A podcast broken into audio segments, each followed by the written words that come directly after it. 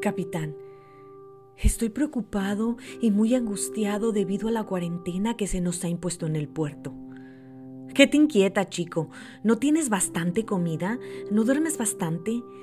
No es eso, capitán. No soporto no poder bajar a tierra y no poder abrazar a mi familia. ¿Y si te dejaran bajar y estuvieras contagioso? ¿Soportarías la culpa de infectar a alguien que no pueda aguantar la enfermedad? No, no me lo perdonaría nunca, aun si para mí han inventado esta peste. Puede ser, pero si no es así. Entiendo lo que quiere decir, pero me siento privado de mi libertad, capitán.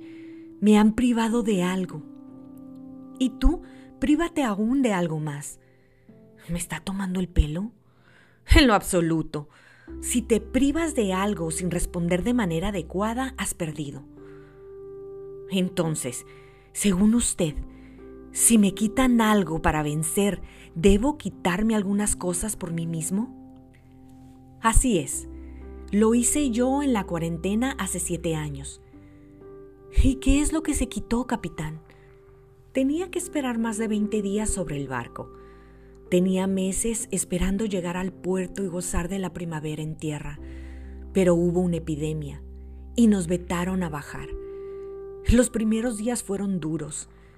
Me sentía como tú. Luego empecé a contestar a aquellas imposiciones no utilizando la lógica. Sabía que tras 21 días de este comportamiento se crea una costumbre. Y en vez de lamentarme y crear costumbres desastrosas, empecé a portarme de manera diferente de todos los demás. Empecé a reflexionar sobre aquellos que tenían muchas privaciones y cada día tienen una vida miserable. Y luego decidí vencer. Empecé con el alimento. Me impuse comer la mitad de cuanto comía habitualmente Luego empecé a seleccionar los alimentos más digeribles para que no sobrecargara mi cuerpo. Pasé a nutrirme de alimentos que por tradición habían mantenido al hombre en salud. El paso siguiente fue unir a estas una depuración de pensamientos malsanos y tener cada vez más pensamientos positivos, elevados y nobles. Me puse a leer al menos una página cada día de un argumento que no conocía me impuse a hacer ejercicio sobre el puente del barco. Un viejo hindú me había dicho antes que el cuerpo se potenciaba reteniendo el aliento. Me impuse a hacer profundas respiraciones completas cada mañana. Creo que mis pulmones nunca habían llegado a tal capacidad y fuerza. Por la tarde era la hora de las oraciones, la hora de dar gracias a cualquier entidad por no haberme dado destino y privaciones serias durante toda mi vida. El hindú me había aconsejado también la costumbre de imaginar la luz entrar en mí y hacerme más fuerte. Y lo más maravilloso es que podría funcionar también hacerlo para la gente que quiero y que estaba lejos.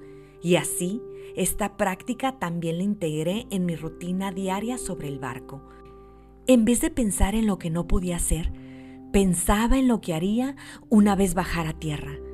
Visualizaba las escenas cada día, las vivía instantemente y gozaba de la espera. Todo lo que podemos obtener enseguida nunca es interesante. La espera sirve para subliminar el deseo y hacerlo más poderoso.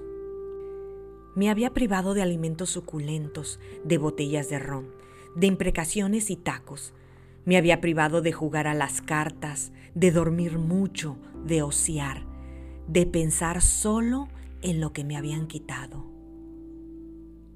¿Cómo acabó, capitán? Adquirí todas aquellas costumbres nuevas.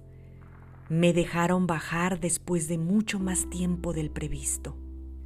¿Le privaron de la primavera entonces, capitán? Sí. Aquel año me privaron de la primavera y de muchas cosas más. Pero yo había florecido igualmente, me había llevado la primavera dentro y nadie nunca más habría podido quitármela.